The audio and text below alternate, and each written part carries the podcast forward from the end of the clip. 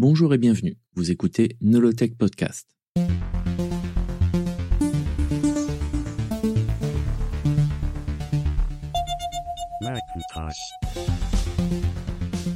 Nolotech Podcast, épisode 13, à la recherche d'un nouveau système d'exploitation. Quand Gilles Amelio remplace Michael Spindler à la tête d'Apple, la société est au plus mal. Cela tombe bien. Amelio est reconnu dans le milieu pour prendre des entreprises en difficulté afin de les redresser, ce qu'il a fait notamment avec National Semiconductor. Contrairement à Scully et Spindler, les deux derniers CEO, Amelio a des connaissances techniques très poussées. Il a d'ailleurs une thèse en physique. Du coup, il prend comme surnom Docteur Amelio. En étudiant Apple, il arrive à la conclusion que l'entreprise a cinq problèmes principaux. Rien que ça. Premièrement, Apple manque de liquidité. Deuxièmement, la qualité des produits est en chute libre.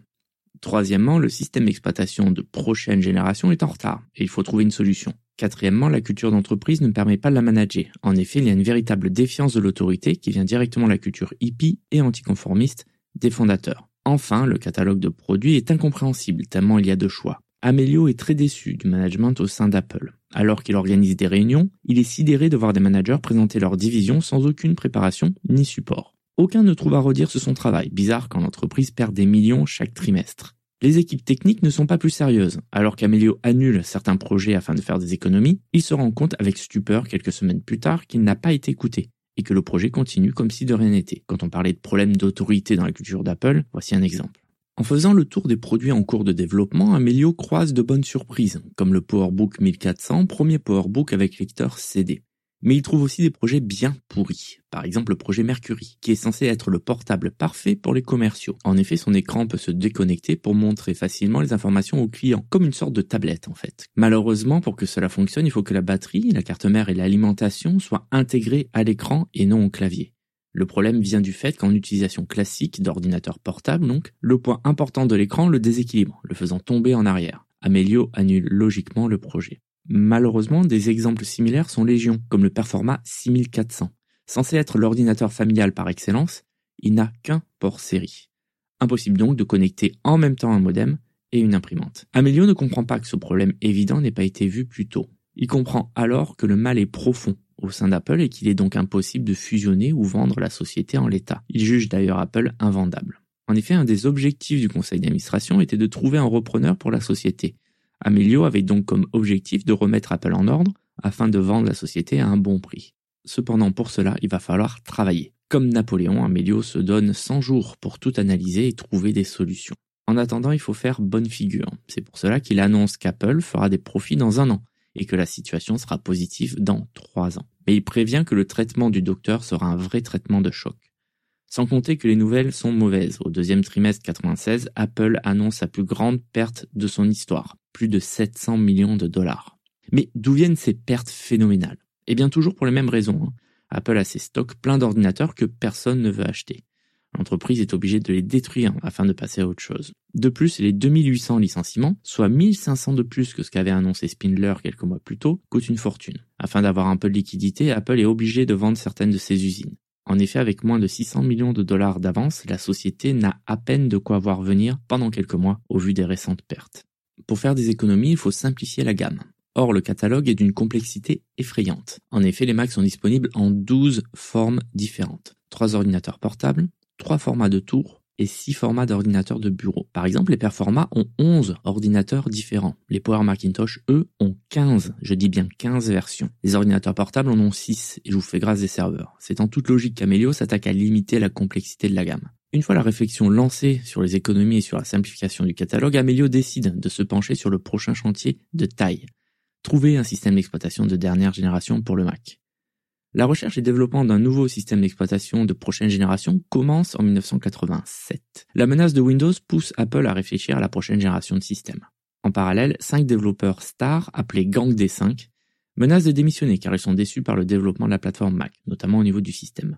Ils se plaignent d'une évolution trop lente par petites touches alors qu'ils pensent qu'il faut tout repenser. Une réunion est organisée afin de penser au futur de la plateforme. Les ingénieurs réfléchissent alors aux fonctionnalités à inclure dans les prochaines versions du système Mac. Sur des feuilles rouges sont notées les fonctionnalités qui pourraient être implémentées dans un futur lointain, comme la reconnaissance vocale ou la reconnaissance de caractères. Sur des feuilles roses sont notées les fonctionnalités qui demandent une révision majeure du système, comme un environnement de développement objet, un support d'autres langues que l'anglais, dont celles avec un alphabet différent, comme les langues asiatiques et le support de caractères spéciaux comme les accents en français, ou encore aussi la gestion du multitâche préemptif.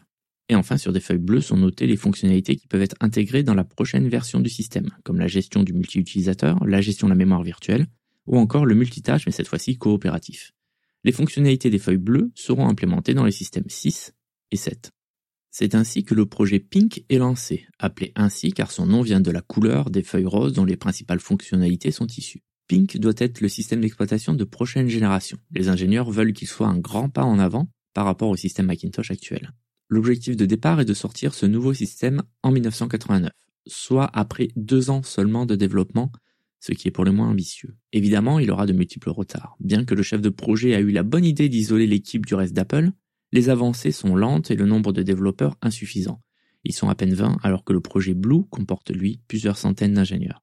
Des dissensions se font sentir. Le chef de projet veut que Pink soit un système Mac rétro-compatible, alors que la plupart des développeurs veulent que Pink soit indépendant, rendant le développement plus simple et aussi plus ambitieux. Suite à une mutinerie de ces développeurs, le chef de projet accepte que le projet Pink ait son propre micro-kernel, indépendant et donc incompatible avec la plateforme Mac. Les retards s'enchaînent et le chef de projet est remercié. Seule une version bêta très instable existe.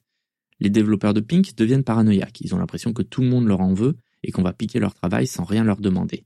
Quand le projet Jaguar souhaite utiliser Pink, la demande est refusée. L'équipe Jaguar n'a même pas le droit de voir le système tourner. Les discussions sont tellement tendues qu'il faut que le CEO de l'époque, Scully, intervienne lui-même pour calmer les choses. Finalement, le projet Pink quitte Apple en 1991 pour être intégré dans la société Taligent qui a pour objectif de développer un système d'exploitation pour IBM. Je vous invite à ce sujet à écouter l'épisode précédent. Ce qui veut dire que les développeurs qui doivent créer le système d'exploitation du futur du Macintosh ne travaillent plus pour Apple, mais pour Taligent. Cela a son importance. Je vous la fais courte, hein. le développement de Taligent galère, pour tout compte fait, ne plus être un système d'exploitation, mais une sorte de surcouche logicielle. Même avec ce dernier pivot, Taligent n'est pas sauvé et fait faillite en 1995. Dire qu'Apple est dans la panade est un euphémisme la société n'a pas de système d'exploitation de dernière génération et n'a pas les ressources en interne pour le développer puisque presque tous les spécialistes système sont partis. De plus, le temps manque car Windows 95 va bientôt sortir. Le projet Pink étant mort et enterré, quelle solution pour Apple? Vous vous rappelez du projet Blue qui se contentait d'intégrer de nouveaux éléments du système pour la version suivante? Eh bien cela fonctionne plus ou moins, le développement du système Mac suit son cours, avec des mises à jour régulières depuis des années, mais ce n'est pas suffisant. Le Mac a toujours besoin d'une mise à jour conséquente pour intégrer des éléments indispensables pour tout système d'exploitation du milieu des années 90. D'autant plus quand Windows n'est plus ce système de seconde zone, mais bien une alternative sérieuse, voire meilleure dans certains domaines. Apple ne peut plus s'enorgueillir de la supériorité de son système. Or, pour avoir une chance sur le marché, il est indispensable pour le Mac d'avoir un système meilleur que Windows en termes de facilité d'utilisation, de stabilité et de fonctionnalité. Sinon, pour quelle raison choisir un Mac, qui est non seulement plus cher, mais qui est compatible aussi avec moins de périphériques et a moins de logiciels que les PC sous Windows? Avec l'arrivée de Windows 95, il faut absolument que le Mac ait une réponse. La faillite de Taligent pousse les ingénieurs d'Apple à trouver une solution. Ils forment un projet au nom de code Copland, qui est le nom d'un compositeur américain, dans le but de faire le prochain système pour le Mac. Copland devra avoir une interface graphique totalement modulable. Pour démontrer cette fonctionnalité, le système sera fourni avec trois thèmes différents une interface Mac classique, une interface beaucoup plus colorée pour les enfants et une dernière beaucoup plus futuriste. Les ingénieurs veulent aussi que Copland récupère un certain nombre de technologies issues du Newton, comme un système d'agents intelligents et une gestion de fichiers du Finder gérée par une base de données relationnelle. Il est prévu que Copland soit suivi de Gershwin, là aussi un autre nom de compositeur américain, qui ajoutera enfin le multitâche préemptif ainsi que la protection de mémoire le multitâche préemptif est une technologie qui commence à devenir indispensable. Le principe est le suivant. C'est le système d'exploitation qui gère le temps d'exécution dans le processeur pour chaque programme. Or, le système 7 utilise le multitâche coopératif, c'est-à-dire que chaque programme indique de combien de temps processeur il a besoin avant de passer la main à un autre programme. Le problème est que si un programme plante, il ne peut donc pas passer la main au programme suivant et c'est tout le système qui s'arrête. De plus, le multitâche coopératif n'est pas une gestion des ressources efficace, rendant le système plus lent que nécessaire. A contrario, le multitâche préemptif a l'avantage de rendre le système beaucoup plus stable et réactif. Autre anachronisme du système Mac, il assigne une quantité de mémoire fixe au programme à son lancement, alors que Windows 95 peut modifier la quantité de mémoire allouée dynamiquement et changer les priorités entre les programmes, ce dont est incapable le système Mac.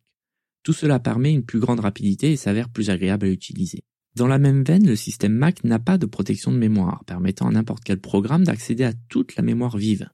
ce qui peut être très dangereux si un programme modifie une valeur dans une zone mémoire utilisée par le système, provoquant la plupart du temps un plantage total de l'ordinateur. La protection de mémoire permet de se prémunir contre ce genre de risque. Cette technologie permet au système d'allouer un espace mémoire pour chaque processus, ce qui rend le système plus sécurisé et stable. Mais le multitâche préemptif et la protection de mémoire n'est prévu que pour Gershwin, la version qui doit suivre Copland. Pour Copland, il est prévu qu'il soit natif pour les processeurs PowerPC, ce qui devrait le rendre très rapide et agréable à utiliser. C'est un bond en avant par rapport au système 7 qui est encore programmé en partie en assembleur pour la famille des processeurs 68000 de chez Motorola. Bien que le système 7 est rétrocompatible avec les vieux programmes Mac, que ce soit pour les processeurs 68000 et PowerPC, cela se fait au détriment de la performance. Autre fonctionnalité que doit avoir Copland, c'est la gestion du multi-utilisateur. Fonctionnalité indispensable dans le milieu professionnel, cela devient pratique dans un contexte familial. Dans les années 90, de plus en plus de familles possèdent un seul ordinateur, utilisé par plusieurs personnes. Ainsi, avoir un système permettant à chaque membre de la famille d'avoir son propre compte avec des droits appropriés, selon l'âge par exemple, peut être appréciable. Bien qu'annoncé dès mars 1994, Copland est déjà en retard. Les fonctionnalités s'ajoutent les unes aux autres et repoussent d'autant la sortie. En effet, la menace de Windows 95 pousse les ingénieurs à toujours faire mieux, afin de montrer que leur système est supérieur à celui de Microsoft. Plus d'un an après son annonce, en août 1995, Apple annonce que Copland sortira un an plus tard. Cependant, Windows 95 est un véritable ouragan, et Apple n'avait pas du tout anticipé son ampleur. Pour la première fois, Microsoft a un système d'exploitation meilleur presque en tout point au système Mac. Windows 95 utilise le multitâche préemptif et l'allocation de mémoire dynamique, donnant un coup de vieux aux ordinateurs d'Apple qui sont dépassés technologiquement. La pression est immense sur les développeurs de Copland, d'autant plus que la bêta distribuée à des développeurs triés sur le volet n'est pas bien reçue. Bien que 500 ingénieurs travaillent dessus avec un budget de plus de 250 millions de dollars, cela n'est pas suffisant. Je rappelle en passant que le budget du développement de Copland est donc inférieur au budget marketing de Windows 95. Cependant, pour Apple, ce budget est conséquent, d'autant plus que la société traverse une période extrêmement délicate. Bien que Copland soit présenté comme le nec plus ultra de la technologie, ne cesse de décevoir à chacune de ses apparitions. De plus, chaque annonce de son retard logiquement agace, d'autant plus quand les pertes immenses d'Apple commencent à semer le doute sur la capacité de l'entreprise à pouvoir mener à bien le projet. Au lieu d'annoncer un nouveau report, Amelio change de stratégie. Copland sera livré mais en plusieurs parties. Harmony doit sortir au début de l'année 97 et Tempo au milieu de l'année, pour ajouter le multitâche et le multithreading. Ce n'est que le début des déboires. La nouvelle chef de la recherche et développement, Hélène Hancock, on en parlera souvent, est issue de Sun. Et elle passe en revue le projet et n'est pas impressionnée, c'est le moins que l'on puisse dire. Elle se rend compte que Copland ne gère pas la protection de mémoire, ce qui la surprend, car c'est un des objectifs majeurs. De plus, la connexion Internet est trop instable pour être utilisable. Le projet est tellement bordélique qu'elle prend une décision radicale. Elle décide d'arrêter tout développement qui n'est pas en rapport avec Harmony et Tempo. Elle cherche à sauver ce qui peut l'être avec l'énergie du désespoir. Les développeurs du Mac entendent les différentes rumeurs, parfois partagées par des ingénieurs d'Apple eux-mêmes, et commencent à prendre peur. Copland ressemble de plus en plus à un désastre. Certains même parlent de Vaporware, un logiciel qui reste tellement longtemps en développement qu'il ne sortira probablement jamais. La panique est partagée par la direction. Elle comprend tardivement que le Mac n'aura tout compte fait pas son système d'exploitation de dernière génération. Copland n'est pas la solution attendue. Le projet est donc annulé en août 96, soit deux ans après son annonce. C'est d'autant plus la panique qu'Amelio doit présenter une solution de remplacement à Copland pour le Macworld qui se déroulera quatre mois plus tard, le 7 janvier 97. Le temps presse. Si Apple ne peut pas développer de système en interne, il faut donc trouver une solution chez une autre entreprise. Amelio va alors chercher à acheter une entreprise qui peut fournir un système en urgence à Apple. La recherche se fait du côté des entreprises purement logicielles, car elles sont moins chères et assez petites pour être intégrées à Apple. Malgré tout, c'est un vœu d'échec cuisant pour la société Cupertino. En agissant ainsi, elle démontre qu'elle est incapable d'être compétitive sur le marché des systèmes d'exploitation. C'est un aveu de faiblesse incroyable, certes, mais le fait de chercher une solution externe offre au moins un motif d'espoir. Un candidat idéal s'impose, la société Bi, avec son système BIOS. Bi est la société de Jean-Louis Gasset, créée quand il est parti d'Apple. Il voulait faire un ordinateur de dernière génération avec un système d'exploitation moderne écrit en C++. Contrairement à Steve Jobs qui a laissé de très mauvais souvenirs chez certains à Apple, notamment au conseil d'administration de l'époque, c'est tout le contraire avec Gasset. Il a gardé de très bons contacts au sein d'Apple. Le système BIOS a un avantage sur Next, la société Steve Jobs. Il permet déjà de faire tourner des logiciels Mac. En effet, la B-Box fonctionne aussi en tant que clone de Mac, en plus d'avoir son propre système d'exploitation BIOS. C'est en gros deux machines en une. D'ailleurs, Gasset a déjà essayé de vendre son système à Apple quelques années auparavant avec l'argument suivant Copland risque de crever un pneu sur la route du succès, Apple devrait s'acheter une petite assurance. Nul doute que Gasset avait des informations en interne via des ingénieurs dont il était proche, comme quoi le développement de Copland ne se passait pas aussi bien que prévu.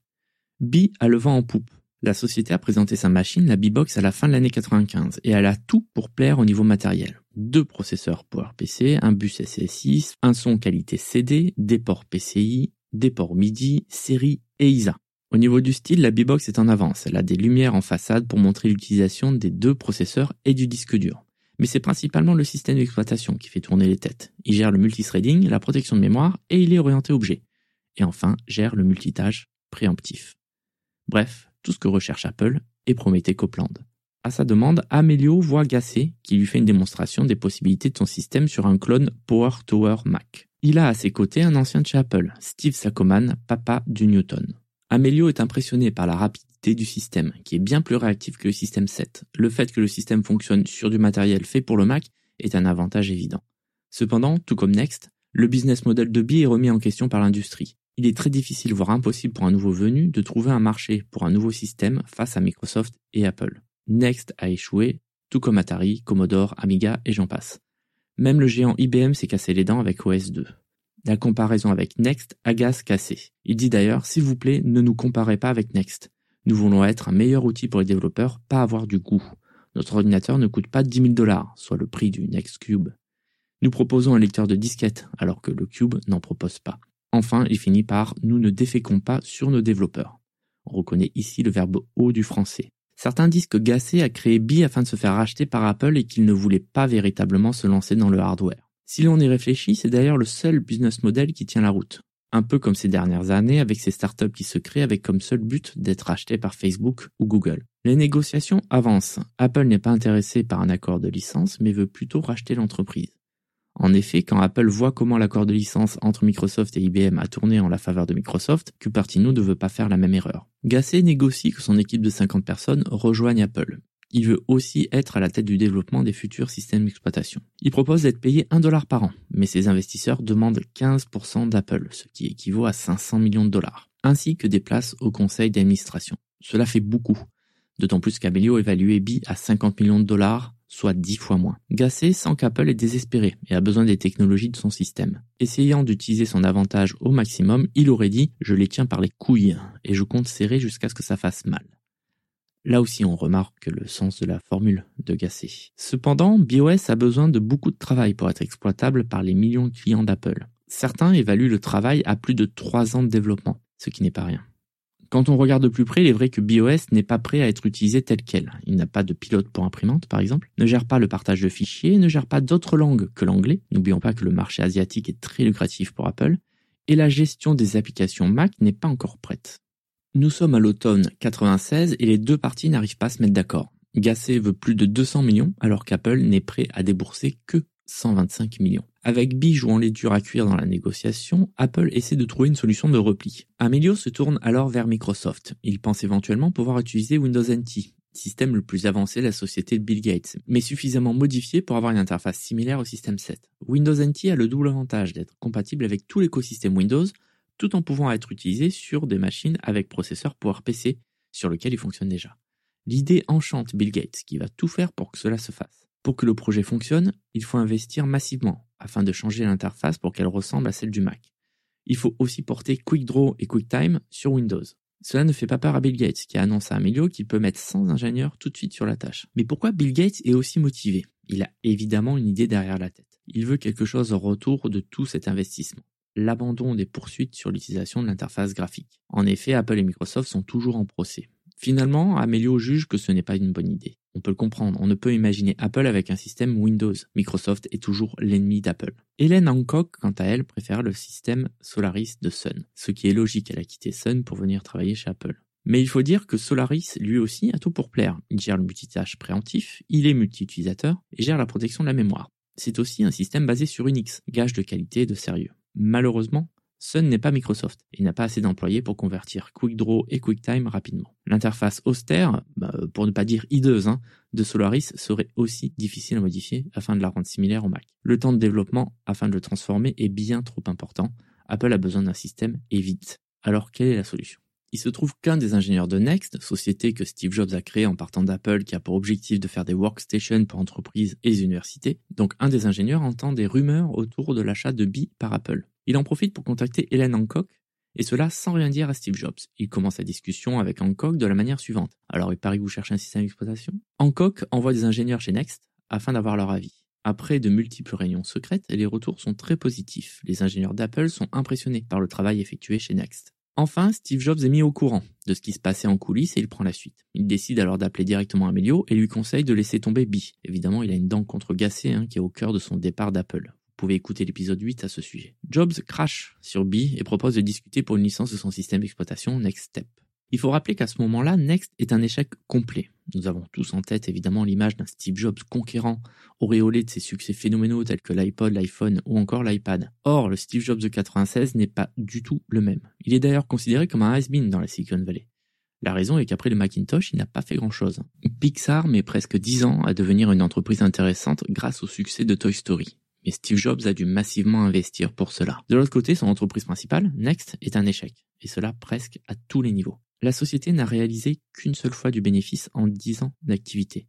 Il s'est vendu en tout et pour tout 50 000 ordinateurs de la marque Next. La société a tellement besoin d'argent que Jobs est prêt à tout pour la sauver. Récemment, il fait un pivot en choisissant de ne plus vendre de matériel, mais plutôt vendre des licences de son système Next Step.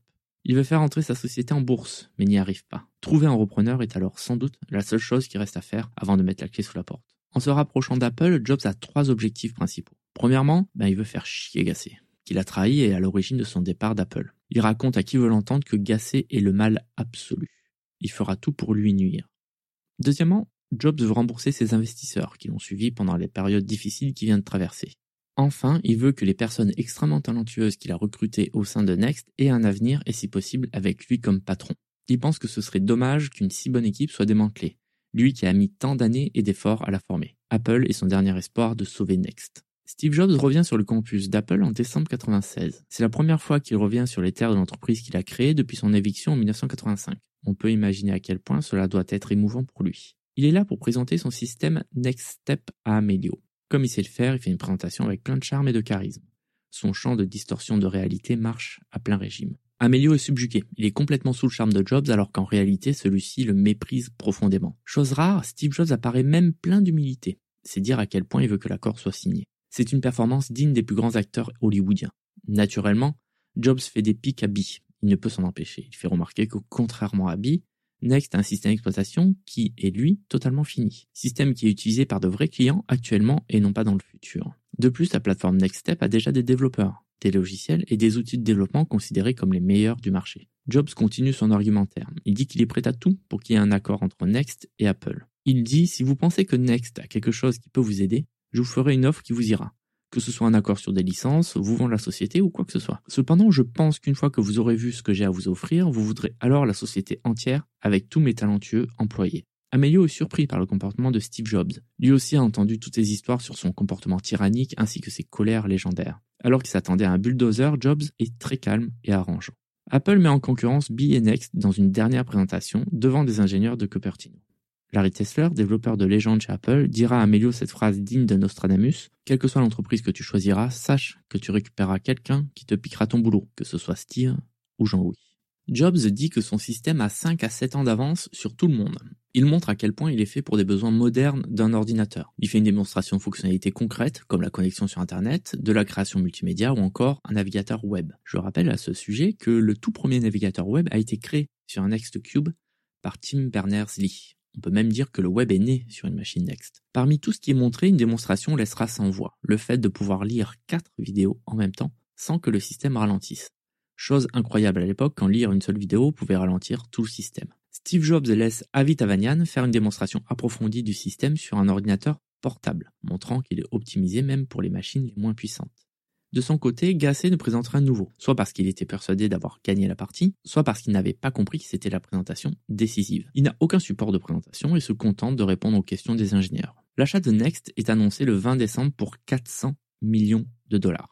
Tout le monde s'accorde pour dire que c'est un prix exorbitant. D'autant plus quand on pense qu'Amelio a refusé d'acheter B pour deux fois moins cher. Cependant, ce qu'a offrir Next est bien plus important que ce que proposait B. Steve Jobs a l'intelligence de ne pas faire la même erreur que Gasset et ne négocie pas outre mesure. Alors qu'il voulait être payé en cash, Amelio refuse. Il veut le payer en actions Apple pour le motiver à ce qu'Apple réussisse. Un compromis sera trouvé. Steve Jobs sera payé 120 millions de dollars en cash et le reste en actions, soit 1,5 million d'actions Apple. Alors qu'Amelio voulait qu'il garde les actions au minimum un an, Jobs négocie de pouvoir les vendre au bout de six mois. Gardez bien cette information en tête. Six mois. Amelio réussit tant bien que mal à résister au champ de distorsion de réalité. Quand Jobs demande une place au conseil d'administration, Amelio refuse, disant que les blessures du passé sont encore trop fraîches. Il accepte cependant qu'il soit conseiller spécial ce qui veut tout et surtout rien dire. Il reste à Amelio à communiquer sa décision à Bill Gates, qui entre dans une colère dont il a le secret. Il aurait dit à Amelio Tu crois vraiment que Steve Jobs a un bon système? Je connais sa technologie, ce n'est rien d'autre qu'un Unix réchauffé. Vous ne serez jamais capable de le faire fonctionner sur vos machines. Tu ne comprends pas que Steve ne connaît rien à la technologie? C'est juste un super vendeur. Je ne peux pas croire que tu prennes une décision aussi stupide. Il ne connaît rien à l'ingénierie et 99% de ce qu'il dit et pense est faux. Mais bordel, pourquoi t'as acheté cette merde de système? Beaucoup dans le milieu partagent, au moins en partie, le sentiment de Bill Gates. La décision d'acheter Next à la place de B n'est pas vraiment comprise dans la Silicon Valley, et encore moins esprit. Beaucoup pensent qu'Apple fait une énorme erreur en ne choisissant pas B. Ainsi, le choix du système d'exploitation s'est fait en un mois. Toute cette précipitation s'explique par le fait qu'il faut absolument annoncer quelque chose à la keynote du Macworld du 7 janvier 1997. Il faut rassurer tout le monde après l'annulation de Copland. Malheureusement, la keynote est une horreur. Elle dure 3 heures. Et Amelio n'est pas au mieux de sa forme. On y trouve tout et n'importe quoi, comme la présence de stars, comme Mohamed Ali et Jeff Goldblum, qui viendront sur scène. Mais dans le même temps, il a annoncé une perte de 120 millions de dollars. Puis, pour la première fois, il a présenté le Mac des 20 ans, 20th Anniversary Macintosh, aussi appelé TAM. Amelio annonce fièrement le retour des cofondateurs. À l'insu de Steve Jobs, qui n'en savait rien, Amelio a négocié le retour de Steve Wozniak. Cela permet à Amelio de faire une belle photo sur scène avec les cofondateurs à ses côtés. Comme on peut l'imaginer, cela ne fait pas plaisir à Steve Jobs d'être utilisé de la sorte sans avoir été consulté. On peut le voir d'ailleurs s'éclipser rapidement de la scène. Il n'aime pas être utilisé comme une mascotte. Revenons sur le déroulé de la keynote. Amelio déblatère seul sur scène pendant plus d'une heure. Son propos n'est pas organisé, on dirait qu'il dit tout ce qui lui passe par la tête. Il se tient bizarrement à côté de son pupitre et enlève sa veste, qui laisse apparaître malheureusement de grosses traces de transpiration. Il semble vouloir passer pour quelqu'un de cool, d'informel. Mais comme tout ce qui essaie, il échoue lamentablement. Quand Steve Jobs arrive enfin sur scène, c'est sous un tonnerre d'applaudissements. Il présente comment Apple va fusionner des éléments de Copland avec NextStep pour produire un nouveau système au nom de code de Rhapsody. La présentation exemplaire de Jobs, courte et maîtrisée, est un contraste saisissant avec la présentation longue, ennuyeuse et brouillonne d'Amelio. Certains disent que si Amelio a fait une présentation si longue et ennuyeuse, c'est parce qu'en coulisses, Jobs était en retard, obligeant le CEO à meubler pendant plus d'une heure. Ainsi, Jobs aurait fait exprès d'être en retard pour ensuite montrer à tout le monde à quel point sa présentation était maîtrisée et ainsi montrer le contraste. Je n'ai pas réussi à confirmer cette affirmation, hein, donc prenez cela avec une bonne dose de conditionnel. Le retour de Steve Jobs ne permet pas de cacher l'horreur des chiffres. Apple perd encore de l'argent avec un deuxième trimestre désastreux avec plus de 700 millions de dollars de pertes. Apple perd de l'argent de toutes parts et presque à chaque trimestre. Afin de remédier à cela, de nouveaux licenciements sont annoncés, plus de 3000 soit plus de 6000 en un an. C'est un carnage. Même en haut de l'échelle, il y a pas mal de changements. Les meilleurs éléments de Next sont positionnés aux places stratégiques, comme Avi Tevelian, qui passe à la tête du développement logiciel, et John Rubinstein à la tête du matériel. Au final, toutes les personnes de confiance d'Amelio sont remplacées par des personnes fidèles à Jobs. Si on regarde de plus près, c'est comme si Next avait racheté Apple, tellement les anciennes entreprises de Jobs ont pris tous les postes clés. Cependant, Steve Jobs dément encore publiquement vouloir prendre la place de CEO. De son côté, son ami Larry Ellison annonce une offre d'achat hostile pour acheter Apple. Ce qui ne tient pas, hein, ce genre d'attaque ne s'annonce pas et se prépare en secret. Amelio pense qu'Ellison est là pour le déstabiliser et estime que Jobs est derrière cela afin de lui prendre sa place. Jobs, de son côté, convainc le conseil d'administration qu'il faut virer Amelio, sinon il risque d'être poursuivi en justice par les actionnaires. C'est une menace qui semble concrète. Hein. Le conseil est persuadé que Jobs peut pousser Allison à les poursuivre. Le coup fatal viendra le 26 juin 1997 quand 1,5 million d'actions Apple sont vendues d'un coup.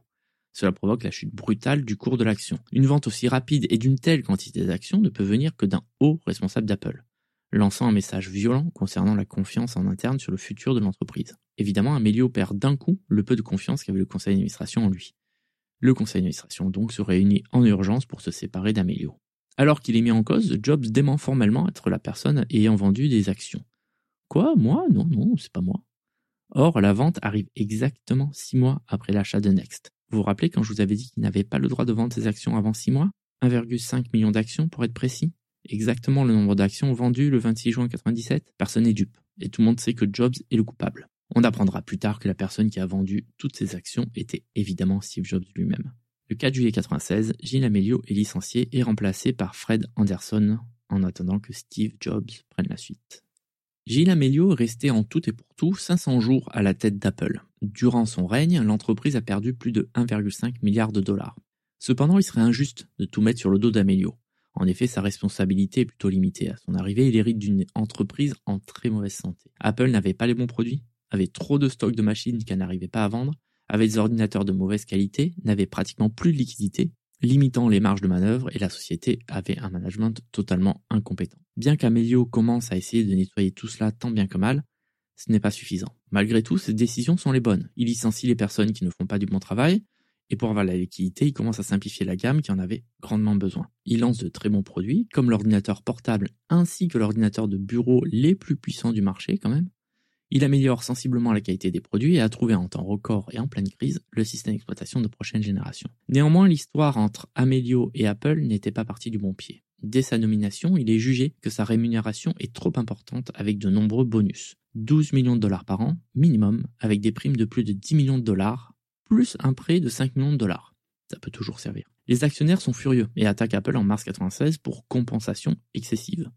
Amelio essaie comme il peut de se justifier en considérant que c'est un salaire normal pour un chef d'entreprise de la taille d'Apple. Il avouera plus tard que, évidemment, cela a été une erreur, au moins au niveau de la communication. Autre scandale qui ne fera pas de bien à son image, il est lié à son amour des avions.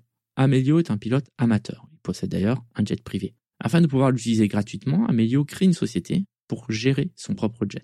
Apple paye alors cette société pour l'utilisation, la maintenance et l'achat de kérosène du jet. C'est plus de 100 000 dollars par an qui sont dépensés. Là encore, Amelio est jugé comme un arnaqueur qui fait de l'extorsion de fonds à la société qu'il est censé sauver. Bref, tout cela fait qu'Amelio est mal vu chez Apple dès le départ. Ses décisions d'urgence étaient les bonnes, mais il n'a malheureusement pas eu le temps de voir le fruit de son travail.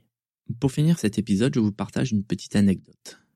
Guy Kawasaki, ancien software évangéliste chez Apple, a écrit un article en 1994, soit deux ans avant l'achat de Next par Apple. Dans cet article de Macworld, Kawasaki fait un faux communiqué de presse sous la forme d'une blague. Dans ce faux communiqué, Apple annonce acheter Next et nomme Steve Jobs comme CEO. Dans ce communiqué, Marcula dit à Jobs Veux-tu passer le reste de ta vie à vendre Unix avec un enrobage de sucre ou changer le monde? Jobs répond bah, Comme je suis père de famille, maintenant j'ai besoin d'une source de revenus beaucoup plus stable. Le communiqué note que grâce à son expérience chez Next, on s'attend à ce qu'il apporte un nouveau sens de l'humilité à Apple. Le communiqué citait également Bill Gates qui affirmait qu'il y aurait désormais plus d'innovation chez Apple que Microsoft pourrait copier. Tout ce qui est dit dans le communiqué est évidemment une grosse blague, bien sûr. Mais la réalité a l'étrange habitude de rattraper la satire. Je vous mets le lien en description.